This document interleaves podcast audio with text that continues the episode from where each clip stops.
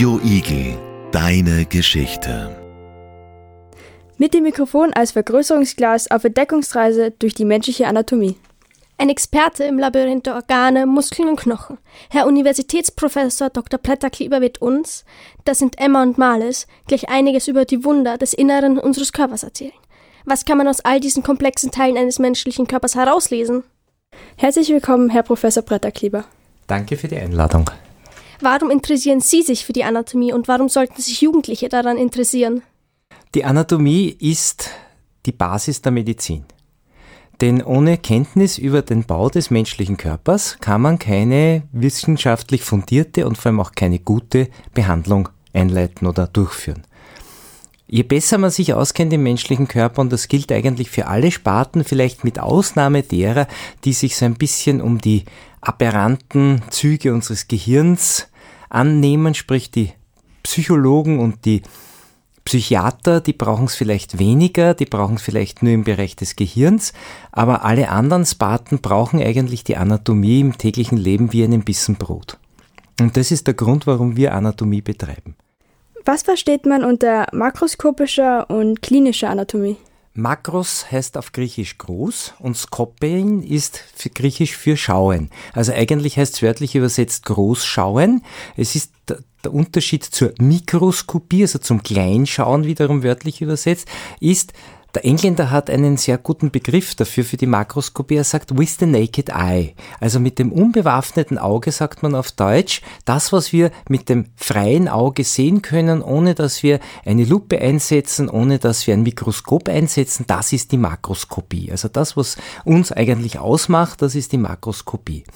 Heißt jetzt nicht, dass die makroskopische Anatomie rein makroskopisch bleibt. Wir sind ein sehr breit aufgestelltes Fach. Wir fangen also mit der Makroskopie an und hören eigentlich bei der Elektronenmikroskopie oder heute bei anderen mikroskopischen Verfahren, aber auch bei der Bildgebung auf. Also es ist ein sehr, sehr breites Fach und das wach geblieben bin.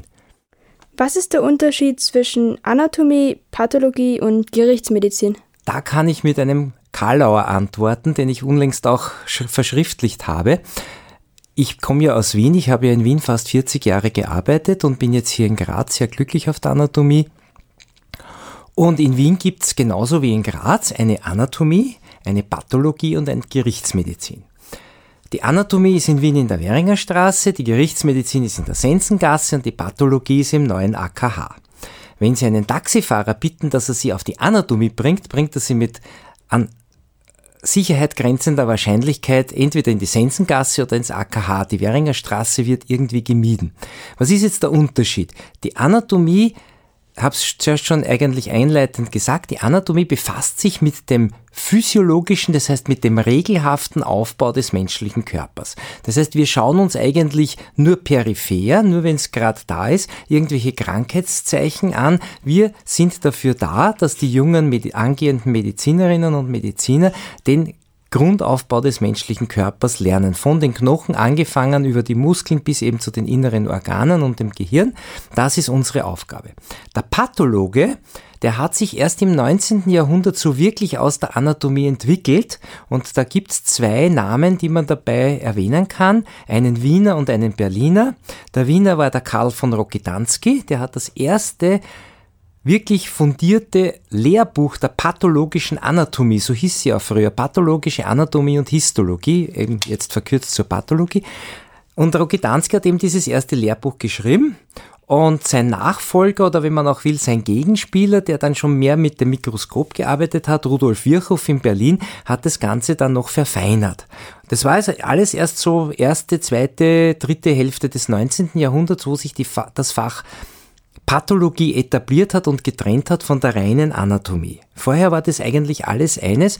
Also Josef Hirtl beispielsweise, der große Wiener Anatom, der auch hier in Graz geehrt wird, der hat sich noch mit allem befassen müssen. Das heißt, er hat eigentlich auch seinen Studierenden noch die Krankheitslehre, soweit sie damals bekannt war. Und Pathologos heißt ja eigentlich Krankheitslehre. Pathos heißt das Leiden auf Griechisch und Logos ist das Wissen um das Leiden oder das Wesen um das Leiden Also diese Krankheitslehre war da noch inkludiert und hat sich dann eben im Laufe der Spezialisierung, weil das Wissen immer mehr geworden ist, dann als eigenes Fach etabliert. Und so ähnlich ist es der Gerichtsmedizin gegangen. Ich kannte noch den Doyen der Wiener Gerichtsmedizin, den Professor Holscherbeck. In Graz gibt es auch einen sehr äh, versierten Gerichtsmediziner, beziehungsweise jetzt eine Gerichtsmedizinerin und die befassen sich jetzt mit ganz etwas anderem. Also was macht der Pathologe? Der Pathologe ist zunächst einmal dazu da, unklare Todesursachen oder unklare Krankheitsursachen zu erforschen. Das heißt, er kriegt am Lebenden kriegt er einen Schnellschnitt und schaut sich den Schnellschnitt im Mikroskop an und sagt, gesundes Gewebe, Tumorgewebe. Beispielsweise, wenn es darum geht, einen Tumor wirklich im Gesunden herauszuschneiden, dann muss ich die Grenzen dieses Tumors kennen und dann brauche ich den Pathologen. Der ist eingeschaut darauf, der legt das ins Mikroskop, macht da Schnellfärbung und dann wissen wir Bescheid. Der Pathologe wird aber auch dann eingesetzt, wenn es zu einer sogenannten sanitätspolizeilichen Obduktion kommt. Das ist jetzt der große Unterschied. Pathologie und Gerichtsmedizin obduzieren, wir präparieren. Wir gehen eigentlich großflächig in den Körper hinein, etwas, was ein Chirurg, ein Pathologe gar nicht darf. Wenn ein Pathologe einen Hautschnitt setzt außerhalb der Mittellinie und außerhalb der Regionen des Körpers, die von Kleidung bedeckt sind, dann beim Verstorbenen, wenn der aufgebahrt wird, dann begeht er eigentlich Leichenschändung. Das heißt, er hat gar, gar nicht die Möglichkeit, die der Anatom hat. Der schaut aber auch nur hinein. Der macht auf, schaut hinein, schaut sich die Organe an, macht dann wieder zu und das war's schaut eben, ob er herausfindet, bei unklaren Todesursachen, daher sanitätspolizeiliche Obduktion, unklare Todesursachen oder eben auch Seuchengefahr, jetzt Pandemie beispielsweise, da waren die Pathologen höchst gefragt, weil es immer darum gegangen ist, eben auch zu erforschen. Wir wissen ja, dieses grausliche Covid-Virus, das kann ja alles Mögliche in unserem Körper anstellen und vor allem sehr viele lebenswichtige Organe, Herz, Lungen befallen. Nieren befallen. Da ist ganz wichtig, dass man weiß, wie schaut denn das aus, weil dann kann man wiederum weiterdenken, was können wir dagegen unternehmen. Ein Virus ist sehr schwer zu bekämpfen, da wirken keine Antibiotika, die wirken nur bei Bakterien. Virus, Virustatika, da haben wir kaum was, also darum haben wir da sehr viele Entwicklungsarbeit in letzter Zeit gesehen auch. Also das ist der Pathologe. Der Gerichtsmediziner, im Englischen Coroner genannt, der wird dann eingesetzt, wenn es um einen Verdacht auf Fremdverschulden geht. Das heißt, es stürzt jemand oder es liegt jemand auf der Straße im Sterben oder schon tot. Ja, man weiß nicht, ist der erschlagen worden, hat der einen Unfall gehabt, hat der einen Herzinfall gehabt, Herzanfall gehabt, Hirnschlag, was auch immer, irgendein plötzlicher natürlicher Tod, sogenannt natürlicher Tod oder eben ein von einem anderen als Verbrechen herbeigeführter plötzlicher Tod. Und da ist dann der Gerichtsmediziner gefragt. Der weiß dann wiederum darum, wie schaut eine Schlagverletzung aus, wie schaut eine Schussverletzung aus, wie schaut eine Stichverletzung aus. Das heißt, der macht dahingehend seine Obduktion. Also es sind drei Fächer mit ganz unterschiedlicher Ausrichtung, auch wenn im Prinzip die Anatomie immer eine Basis dafür ist. Wann und wo wurde eigentlich der erste Mensch obduziert und präpariert? Da müssen wir jetzt auch unterscheiden. Die Obduktion, die hat in Wien, ich kann jetzt nur für Österreich sprechen, weltweit wäre das ein bisschen zu schwierig jetzt gewesen, das zu recherchieren, aber in Wien hat es begonnen, auch wiederum Ende 18. bis 19. Jahrhundert, Beginn 19. Jahrhundert, und zwar unter Kaiser Josef. Kaiser Josef hat dem Vorgänger von Rokedanski, hat dem auferlegt, dass er alle Personen, die im allgemeinen Krankenhaus, das er damals ja aus dem Armenhaus an der Alser Vorstadt umgewandelt hat, die dort versterben, dass die obduziert werden. Das heißt, geschaut wird, wie schaut der Körper nach der und der Krankheit aus. Das heißt, man hat verglichen, ich habe hier meine klinischen Befunde, Fieber, Schmerzen, was auch immer, und ich habe hier meine anatomischen Befunde. Die Leber ist verändert, die Milz ist verändert, das Gehirn ist verändert, was auch immer, das Herz ist verändert. Das war also gegen Ende des 18. Jahrhunderts wurde das institutionalisiert. Es hat sicher vorher auch schon gegeben, aber eben nicht institutionalisiert. Bei der anatomischen Präparation oder sagen wir vielleicht früher auch noch Sektion, denn da war ja noch das Problem, das erst auch wiederum im Ende des 19. Jahrhunderts gelöst worden ist, nämlich das Problem der Haltbarkeitmachung von menschlichen oder tierischen Geweben, sprich der Fixierung. Und erst Ende des 19. Jahrhunderts hat ein deutscher Mittelschulprofessor hat das Formalin entdeckt Und ein weiterer Deutscher hat dann zeitgleich mit einem Russen Ende, wirklich Ende 19. Anfang 20. Jahrhunderts, das heißt 1899, 1900 ist es dann publiziert worden, hat dann etwas dazugegeben. Das Formalin alleine macht das Gewebe nämlich so hart, dass man es nicht präparieren kann. Braucht man einen Weichmacher dazu. Und der klassische Weichmacher, der auch in Wien noch verwendet wird, der ist Phenol. Phenol wurde eigentlich schon vorher als Carbolsäure von Lister in den 1860er Jahren entdeckt als Handdesinfektion des, oder Instrumentendesinfektion, das kann man sich heute gar nicht mehr vorstellen, weil das Phenol ist höchst ätzend. Das ist ein gefährlicher Stoff, daher wird er hier in Graz auch nicht verwendet. Wir haben andere Möglichkeiten, das weich zu machen. Und wir fixieren auch nur mit ganz, ganz wenig Formalin hier in Graz, hauptsächlich mit Ethanol und mit der Tilschen Methode. Das ist eigentlich ein Einsalzen der Gewebe das ist die Möglichkeit, die wir in Graz haben. Aber wie gesagt, Walter Thiel ist auch noch nicht so lange tot. Der hat es auch erst in den 1990er Jahren entwickelt, diese Gewebsfixierung nach ihm. Und das heißt, wir haben also relativ lang das Problem gehabt, dass diese menschlichen Körper relativ schnell zerfallen sind. Die ersten anatomischen Aktus, wie man sie genannt hat, zu Beginn der Neuzeit, die waren relativ rasch. Also die waren innerhalb von einer Woche waren die durch mit einer mit einem äh, Präparat. Wenn wir das jetzt umlegen auf unsere heutige Zeit, wir brauchen für einen Kurs zwischen ein und drei Monaten. Und zwar nur deswegen zwischen ein und drei Monaten, weil die Linz-Linzer Studierenden, die haben den auf einen Monat komprimiert und die Grazer Studierenden haben den auf drei Monate aufgeteilt, den Kurs. Und ähnliches gibt's in Wien und in Innsbruck aus. Das auch, das heißt, die Haltbarmachung des Gewebes ist für uns ein wesentliches Thema. Und wenn wir jetzt zurückgehen in der Geschichte, wer hat sich so als erstes wirklich mit der schichtweisen Präparation auseinandergesetzt in einer Art und Weise, wie man es vorher nicht gekannt hat? Das war ein Brüsseler Arzt, der schon relativ jung nämlich mit 19 Jahren, das kann man sich heute gar nicht mehr, vorstellen, mit 19 Jahren war der in Padua Professor für Anatomie und Chirurgie. Da merkt man gleich auch die Verbindung zur chirurgischen Klinik, das heißt die Chirurgen, die ja die Operationen machen, die brauchen in erster Linie die Anatomie, das heißt er war sozusagen für beide Fächer zuständig.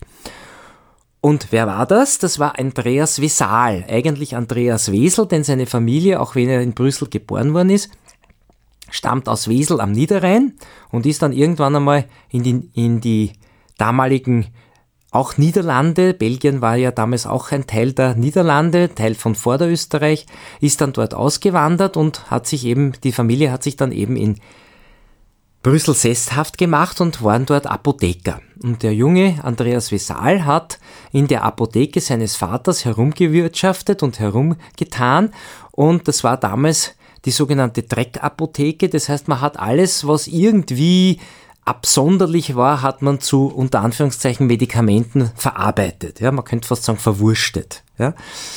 War natürlich alles andere als sauber, aber man hat da alles genommen und natürlich hat man auch von Tieren Sachen genommen. Ja. Ob das jetzt von irgendwelchen Fröschen war oder von irgendwelchen, was auch immer. Ja. Das heißt, der junge Mann ist relativ früh mit der tierischen Anatomie in Berührung gekommen. Und dann ist er noch Paris gegangen und hat bei zwei auch berühmten Anatomen, beim Jakobus Winter von Andernach und beim Jacques Dubois, der sich dann Jakobus Silvius latinisiert hat, Dubois, der Bois de Boulogne. Wenn Sie schon Französisch haben, dann werden Sie das vielleicht schon erkennen. Das ist der große Park in Paris, Bois, der Wald, ja. Und Sylvius heißt auf Lateinisch auch der Wald. Silva heißt auch der Wald. Sylvius sozusagen der Waldmensch. Und diese beiden haben traditionell Anatomie unterrichtet unter, unter Verwendung eines ganz alten Werkes, nämlich der Werke, muss man sagen, sie sind nicht ein Werk, der Werke von einem Anatomen, unter Anführungszeichen, von einem Arzt, sagen wir besser, aus dem ersten nachchristlichen Jahrhundert, Leibarzt von unter anderem Marc Aurel gewesen, der wahrscheinlich deswegen auch in der Wiener Anatomie als Statue verewigt ist, weil wir haben ihm eigentlich für die humane Anatomie nichts zu verdenken. Und das ist der Aurelius Galenus. Manchmal sagen es auch Claudius Galenus, wobei dieses Claudius ist eigentlich, Claudius heißt ja eigentlich der Berühmte und man hat ihm sozusagen den Beinamen der berühmte Galenus gegeben und er war wie gesagt im ersten nachchristlichen Jahrhundert aktiv und hat darf man auch nicht unterschätzen, kompiliert. Das heißt, heute wird man ihn vielleicht auch des Plagiats bezichtigen, aber er hat halt alles, was er damals gefunden hat, an Wissen zusammengetragen. Er hat selber eigentlich keine Humananatomie betrieben, vielleicht weil das auch in der ersten nachchristlichen Zeit gerade mit Tabu belegt war, wobei es da auch wiederum andere Erkenntnisse gibt. Gerade in den Katakomben Roms gibt es sogar bildliche Darstellungen von anatomischen Sektionen. Und der hat aber in erster Linie, weil er es eben nicht am Menschen machen konnte, hat er in erster Linie Befunde von den ganz frühen Anatomen, die es auch noch gegeben hat, nämlich in Alexandria, das gehen wir jetzt noch weiter zurück, nämlich ins dritte vorchristliche Jahrhundert. Da hat es den Erasistratos und den Herophilos gegeben und die haben die Anatomie in dem Museum von Alexandria in einem abgeschlossenen Bezirk durften die Humanoanatomie betreiben. Unseres Wissens nach das erste Mal in der Menschheitsgeschichte. Die beiden haben nur nichts wirklich Gutes getan unserem Fach, denn sie haben mit den Herrschern gemeinsame Sache gemacht und die Ptolemäer-Herrscher haben natürlich auch noch die Blutgerichtsbarkeit ausgeübt, wie viele, viele Jahrhunderte, um nicht zu sagen mindestens ein Jahrtausend lang weiter auch noch und es gibt ja heute auch noch weltweit die Todesstrafe und auch in der Neuzeit war das so, dass die Anatomen Damals gab es noch keine Körperspende, dass die Anatomen in erster Linie von Hingerichteten unter Anführungszeichen gelebt haben. Und diesen beiden kann man nachweisen, dass sie eben nicht nur Hingerichtete, also Tote, präpariert haben, sondern auch Hinzurichtende. Das heißt, da gibt es einen Fachbegriff, der heißt Vivisektion. Das heißt, sie haben am lebenden Leib am lebendigen Menschen haben sie präpariert und seziert. Unter anderem wollten sie eben auch herauskommen, herausfinden, wie das ist mit dem Blutkreislauf, alles Sachen, die man damals nicht wusste. Das hat er tradiert und sonst hat er eigentlich auf tierischen Befunden aufgebaut. Und jetzt kommt sozusagen wieder der Andreas Wesal ins Spiel. Jetzt machen wir wieder den Sprung zurück ins 16. Jahrhundert. Andreas Wesal ist 1500 14, 1515 in der Silvesternacht geboren. Wir wissen bis heute nicht, war es das letzte Silvesterkind oder das erste Neujahrskind. Das gab es damals noch nicht in Brüssel, solche Geschichten, dass man Neujahrskinder feiert und besonders heraushebt. Also darum finden wir immer wieder beide Jahreszahlen. Und 1543 hat er dann sein epochemachendes Werk herausgegeben. Und es war so ein epochemachendes Werk, das konnte er, obwohl er in Italien Professor war, gar nicht in Italien verlegen, sondern er musste in die neutrale und kalvinistische Schweiz. Es war natürlich auch wiederum ein kirchliches Problem, das hier mitgeschwungen hat. Die Calvinisten waren da etwas offener als die Katholiken in Italien und hat dann in der Schweiz, in Basel, hat er dieses Werk herausgeben lassen. Dieses Werk heißt De Fabrica Corporis Humani Libri Septem, also auf Deutsch, über den Bau des menschlichen Körpers in sieben Büchern. Also er hat sieben Kapitel über die einzelnen Organsysteme, über die einzelnen Teile des menschlichen Körpers geschrieben und auch zeichnen lassen. Er hat hier einen ganz tollen Grafiker gehabt, das war der Jan Stefan von Kalka, das war ein nach der einen Lesart Tizian, nach der anderen Lesart Dürer Schüler. Wahrscheinlich hat er in beiden Schulen sich umgetan, denn wenn man die Holzstiche, die das Werk begleitet haben, und das war auch ein relatives Novum. Man hat zwar immer schon wieder irgendwelche groben Abbildungen gehabt von der inneren Struktur des menschlichen Körpers, aber nichts wirklich Genaues und vor allem nichts wirklich Regionales. Das hat alles erst Vesal eingeführt. Und warum hat er das eingeführt? Weil er als Student dem Jacques Dubois und dem ja, dem Johannes Winter von Andernach ziemlich auf die Nerven gegangen ist. Die haben nämlich den, Vesa den Galenus vorgetragen und der Galenus, habe ich ja schon gesagt, der hat tierische Anatomie beschrieben. Hundeanatomie, Affenanatomie, Schweineanatomie, was auch immer. Und hat die aber eins zu eins für den Menschen genommen. Jetzt ist es auch heute noch ein Standbein unserer Anatomie, dass wir vergleichende Anatomie betreiben. Das heißt, wir schauen uns das an, wie ist es quasi in unserem Stammbaum entstanden, wenn es um irgendwelche Varietäten geht, wenn es um irgendwelche Abweichungen geht, aber wir vergleichen das. Wir, sind, wir setzen es nicht gleich, sondern wir vergleichen es. Wir sagen, okay, wenn das eine Varietät ist beim Menschen, ist es vielleicht bei dem und dem Tier ein Regelbefund. Und das war damals nicht der Fall, sondern man hat es einfach als Regelbefund für den Menschen genommen und gesagt, ja, also wir können nicht in den Menschen hineinschauen, aber der Mensch muss gleich sein wie der Affe oder muss gleich sein wie das Schwein. Also nehmen wir diese Tiere her und beschreiben. Ne? Und dann war es aber in dem, in dem Zeitalter, wo Vesal in Paris studiert hat, war es dann schon so, dass eben das nicht nur trocken vorgetragen worden ist, sondern dass auch ein Leichnam dabei obduziert worden ist. Es ist noch nicht präpariert worden, es ist obduziert worden, es war so eine Leichenbeschau und ein fortgeschrittener Student ist mit einer langen Stange gestanden, hat in die Leiche hineingedeutet und ein Metzgergeselle, man höre und staune, also ein Fleischhauergeselle, hat dann die blutige Arbeit verrichtet. Da hat sich kein Professor und auch kein Student die Ärmeln hochgekrempelt oder gar die Finger schmutzig gemacht. Handschuhe gab's ja noch gar keine. Das ist ja auch erst eine Erfindung des 19. und 20. Jahrhunderts. Mit der Asepsis und Antisepsis gekommen, mit dem Lister gekommen, das gab's alles noch nicht. Also, man hat da hineingeschaut. Und man hat festgestellt, das, was man da drinnen sieht, und das, was da Claudius Galenus oder Aurelius Galenus beschreibt, das sind zwei Dinge, zwei verschiedene Dinge. Und ich will es an einem Beispiel festmachen, damit wir nicht zu lang brauchen, an einem Beispiel festgemacht, an, den, an, an der Anzahl der Leberlappen. Unser menschlicher Körper hat zwei große Lappen, einen rechten, einen linken, und dazwischen haben wir einen quadratischen Lappen. Da sagen wir immer unseren Studenten, merkt sich das, der liegt neben der Quallenblase. Und dann haben wir einen Schwanzlappen. Und Schwanz heißt auf lateinisch cauda, das heißt dieser Lappen, Lappen heißt Lobus, ist der Lobus caudatus und der liegt neben der Hohlvene und die Hohlvene ist die Vena cava inferior, die untere Hohlvene, also cava caudatus, Quallenbrase quadratus. Also wir haben insgesamt vier Lappen. Der Galenus hat aber, glaube ich, sieben oder acht Lappen beschrieben und die gibt es zwar beim Hund, die gibt es zwar beim Schwein, aber nicht beim Menschen. Und wie gesagt, dieser Vesal ist den zwei Professoren ziemlich auf die Nerven gegangen, vielleicht auch noch auf die Nieren oder auf das Herz, keine Ahnung. Und er hat immer wieder aufgezeigt, Herr Professor, Herr Fässer, Herr Fässer, ich höre ihn richtig reden, Herr Fässer, das stimmt ja nicht, was Sie da sagen, das ist ja ein Blödsinn. Ne? Und der Herr Professor, ja, nicht schon wieder der. Ja? Er hat es aber dann durchgesetzt, dass er dann selber präparieren durfte und hat dann eben ein Werk herausgegeben, das ich schon gesagt habe, nämlich die Fabriker im 1543 bei Oporinus in Basel erschienen. Und die gibt's heute noch. Und wenn man, man kriegt sie sogar, erstens einmal kann man sich einen Nachdruck um sündteures Geld bei einem Schweizer Verlag kaufen. Die Wiener Anatomie nicht mehr, die hat es einmal. Jetzt ist sie im sogenannten Josephinum, also im Institut für Geschichte der Medizin in Wien. Die haben auch einen Original-Vesal, aber es gibt, Google Books sei Dank, gibt es den Original-Vesal. Wenn man das nur googelt, kriegen Sie ein PDF frei Haus geliefert. Also Sie brauchen nicht einmal den Fuß aus der Tür setzen, kriegen Sie den Vesal schon nach Haus geliefert und können drinnen schmökern.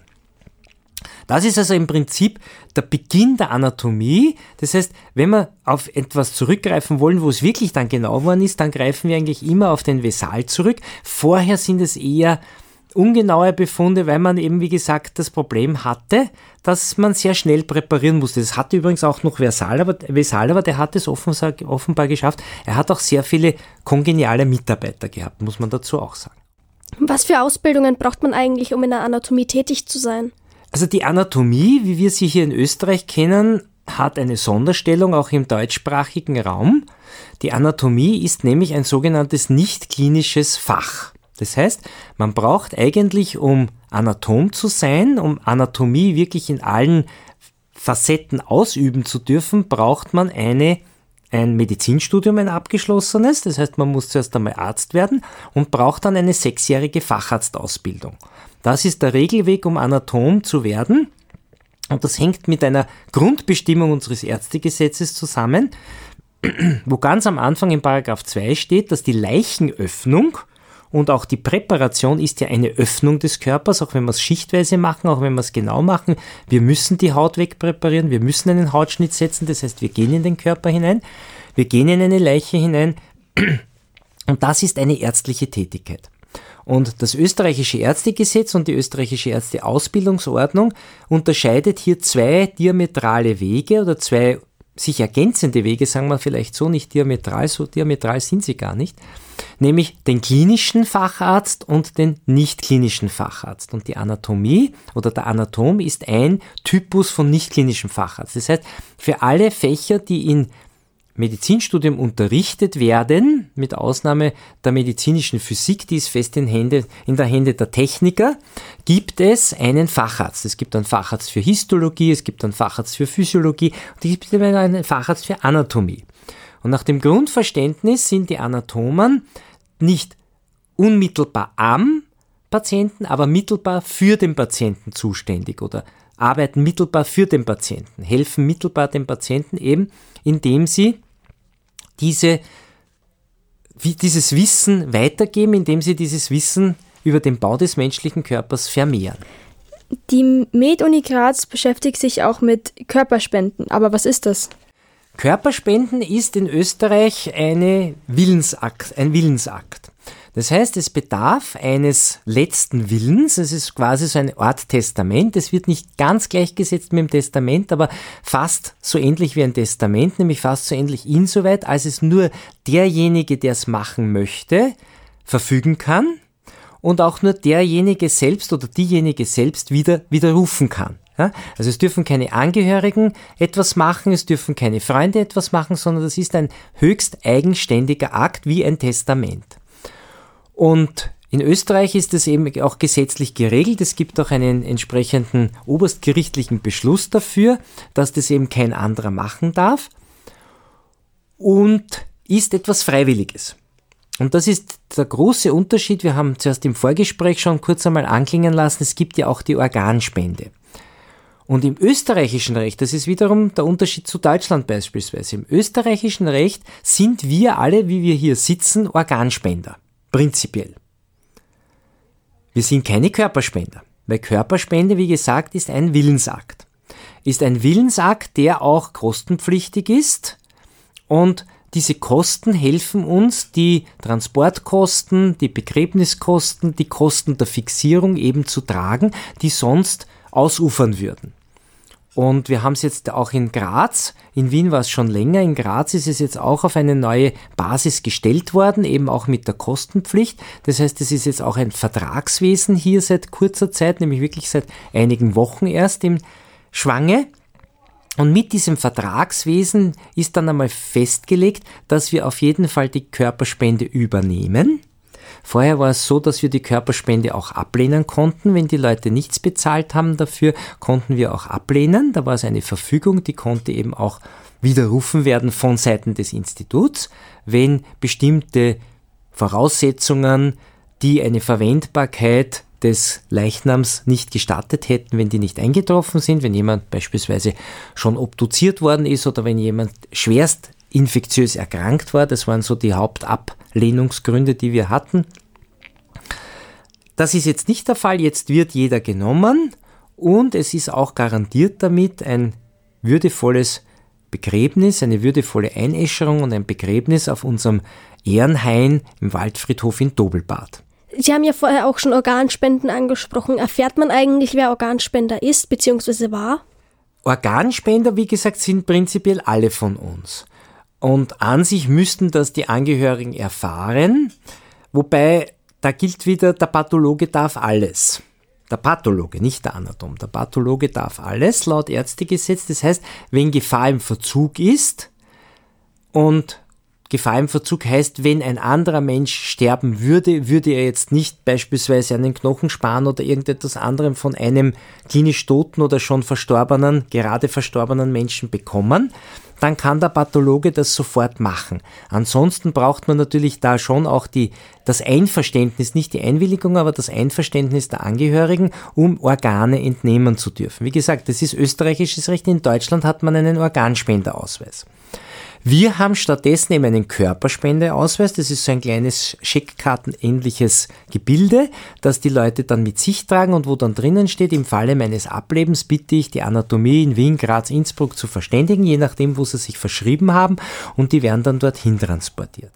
Wir dringen auch darauf, und wenn ich sage wir, dann meine ich eigentlich alle österreichischen Anatomien, dringen darauf, dass die, dieses Vermächtnis oder diese ja, sagen wir Vermächtnis, dieses Vermächtnis mit den Angehörigen vorab abgesprochen wird. Wir wollen nämlich nicht haben, dass dann die Angehörigen sagen, ja, aber wir geben den Opa jetzt nicht her, oder wir geben die Oma jetzt nicht her. Ja? Äh, das hat es immer wieder gegeben. Ich war in Wien lange Jahre für, die, für das Körperspendewesen auch zuständig und das waren immer die unangenehmsten Situationen.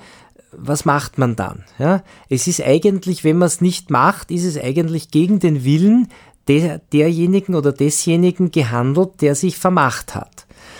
macht man es schon, dann hat man Probleme mit den Angehörigen. Also an sich beim Körperspendewesen ist es eigentlich ein Usus und ein gute, eine gute Pflege, ein gutes Vorgehen, wenn die Angehörigen, sofern es welche gibt, wenn die Angehörigen einverstanden sind. Und natürlich sagen wir dann den Angehörigen, wird angenommen, wird nicht angenommen bei der Körperspende. Weil, wenn wir sagen, wird nicht angenommen, dann müssen ja die Angehörigen für ein Begräbnis sorgen. Weil es gibt in Österreich die Begräbnispflicht, einzige Ausnahme, die anatomischen Institute. Wir dürfen im Rahmen der sogenannten musealen Erhaltung dürfen wir Körperteile und Körper für Lehre und Forschung aufbewahren im Haus. Das heißt, unser Haus ist eigentlich ein kleiner Friedhof auch. Muss man in der Anatomie eigentlich ruhige Hände haben?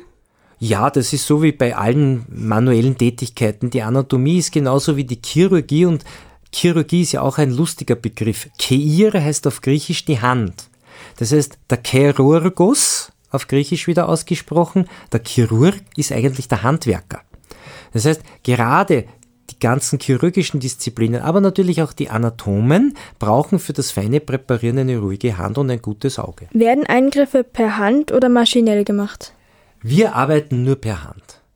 Wir haben keine Roboter, also wir haben keine Operationsroboter oder ähnliches im, in Verwendung. Das Einzige, wo wir schon seit Jahrzehnten auf maschinelle Unterstützung zurückgreifen, sind, sind möglicherweise Mikromanipulatoren. Das heißt, wenn man wirklich mikroskopisch operiert, wenn man an einem kleinen Tier etwas äh, testen will, dann hat man solche Mikromanipulatoren, wo man dann mit einer Mikrometerschraube, aber auch wiederum händisch einstellen kann. Sonst ist die Anatomie eine reine, ein reines Handwerk. Wie lange sind Leichen haltbar und wie kann man den Todeszeitpunkt festlegen?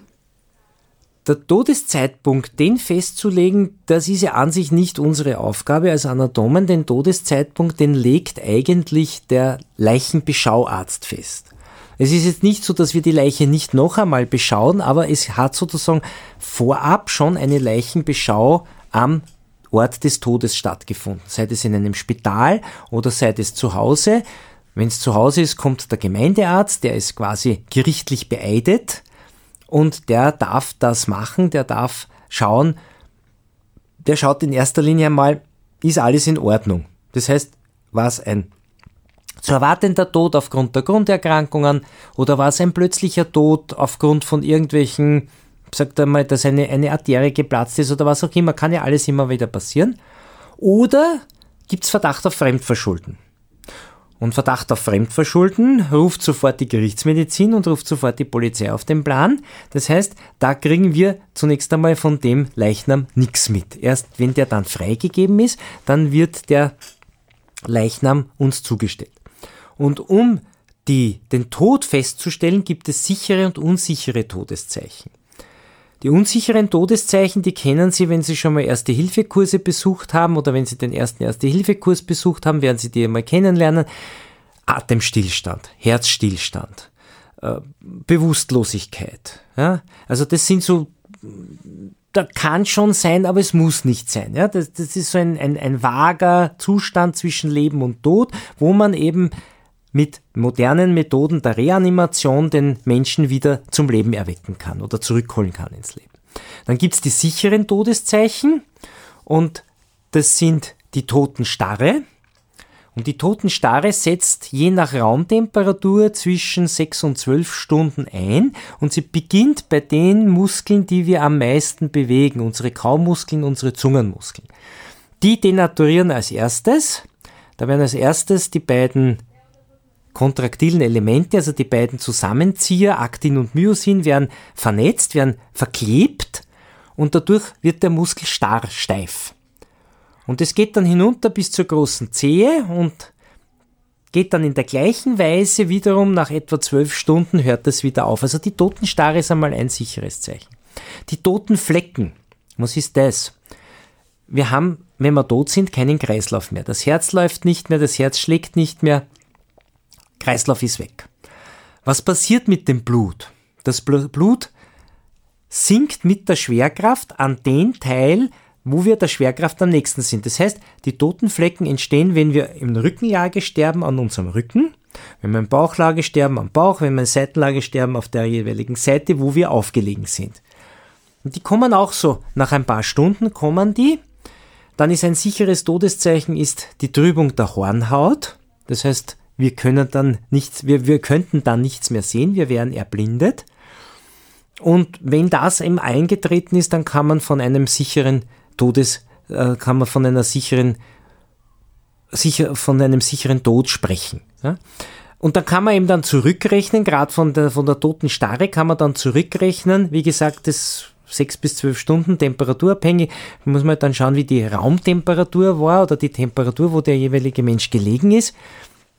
Und dann kann der Versierte kann dann zurückrechnen, kann dann sagen, ja, also Todeszeitpunkt, wenn es nicht ohne dies ein Angehöriger gesehen hat, dass der gerade umgefallen ist und sich nicht mehr gerührt hat, dann kann man eben auf diese Art und Weise den Todeszeitpunkt relativ genau eingrenzen.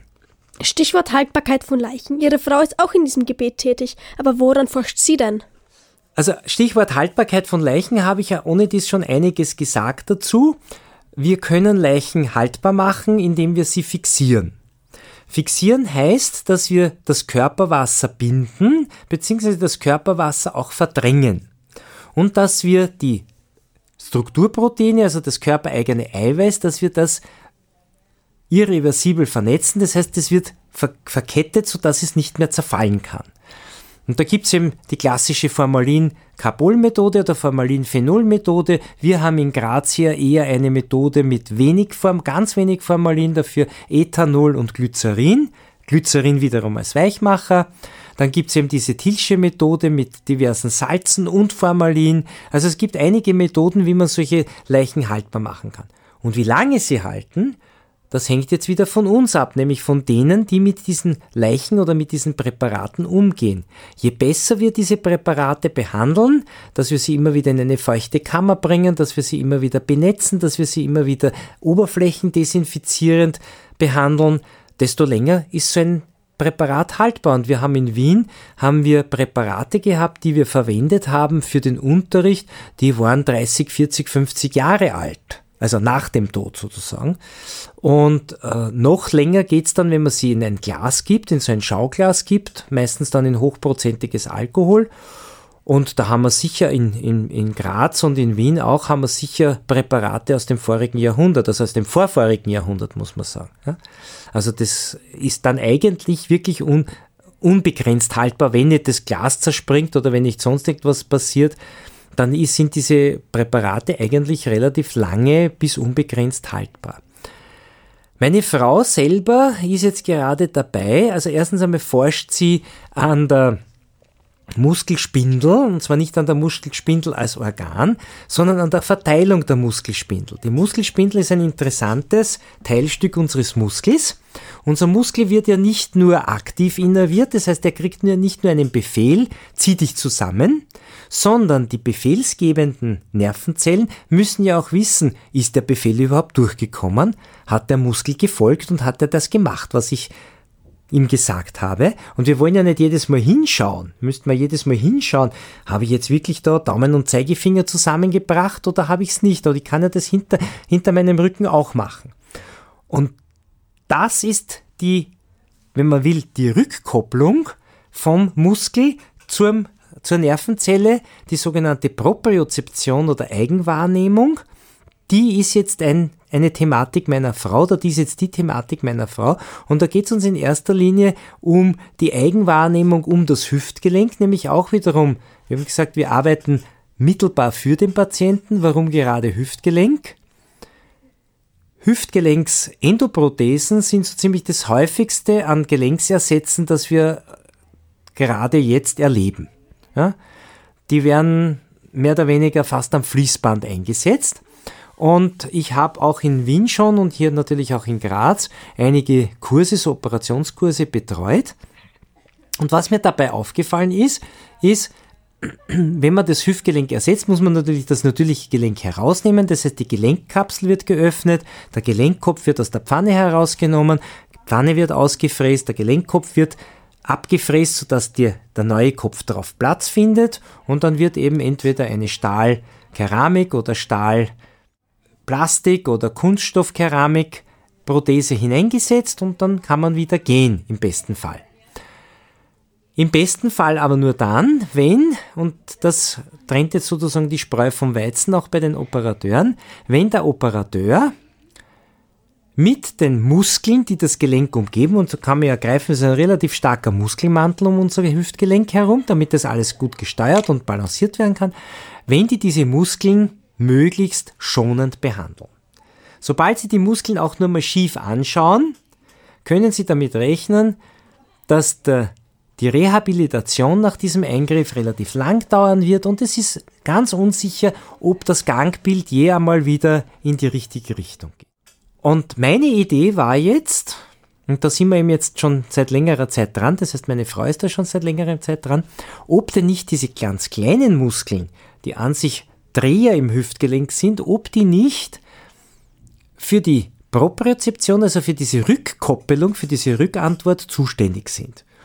Und Wolfgang Zenker, der ehemalige Chef der zweiten Anatomie in Wien, der jetzt erst vor kurzem hochbetagt in seinen 90ern gestorben ist, der hat in den 1980er Jahren hat der an den Nackenmuskeln geforscht. Da sind, haben wir so eine ähnliche Situation, wo wir ganz kurze Muskeln haben und wo diese kurzen Muskeln uns die Information geben müssen, wie steht denn unser Kopf zum Rumpf?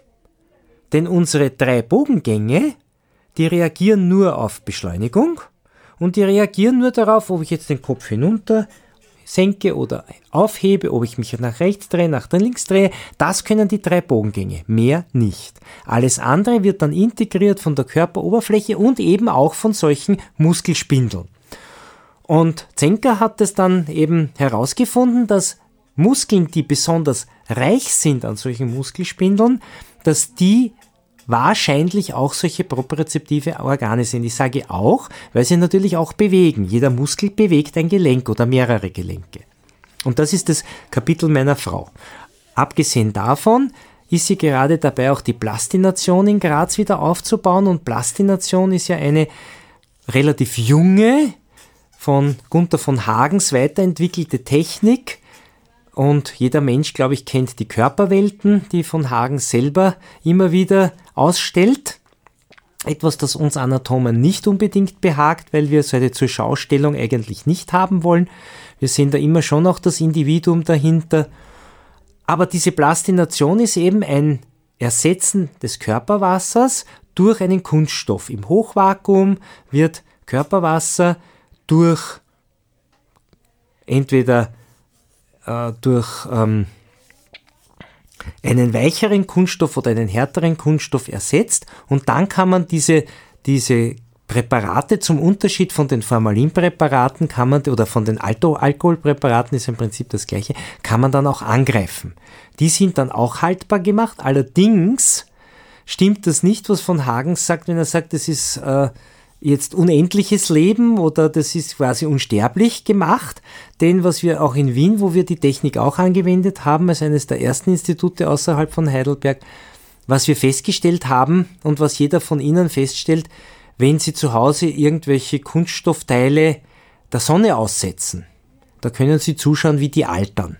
Und im Prinzip haben wir ja da auch nichts anderes als Kunststoff, also es ist irgendeine Art von Plastik, sage ich jetzt einmal ganz salopp dahergeredet und der altert natürlich im Sonnenlicht. Das heißt, man muss diese Präparate, und darum ist ja die Ausstellung von Hagens auch immer so in, in, in so einem Halbdunkel. Man muss diese Präparate sehr wohl vor der UV-Einstrahlung schützen, denn sonst zerfallen sie irgendwann einmal oder werden schwarz. Was war eigentlich Ihr größter Eingriff, den Sie bis jetzt gemacht haben?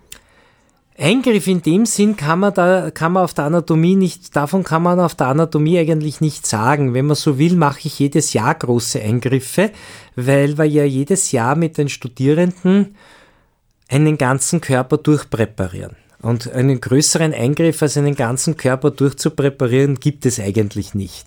Und Eingriffe, wie man es kennt von der Chirurgie, machen die Anatomen eigentlich nicht. Was wir hin und wieder machen, ist, aber da holen wir dann meistens auch einen versierten Chirurgen zur Hilfe, dass wir Operationen ausprobieren in dem Sinn, dass wir sagen, jetzt schneid einmal und mach einmal so an einem dann nicht fixierten Leichnam, weil sonst wird es zu hart werden und dann könnte man die Gewebe nicht verschieben jetzt geh einmal zu dem zu der Struktur zu, die du erreichen möchtest und wir schauen uns dann an, was du alles durchtrennt hast und wo es eventuell gefährlich werden könnte. Aber in dem Sinn Eingriffe im Sinne von chirurgischen Eingriffen, das ist nicht die Aufgabe des Anatomen. Vielen Dank, dass Sie sich heute Zeit für uns genommen haben.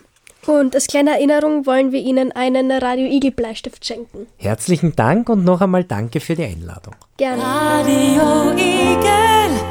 Radio Igel, deine Geschichte.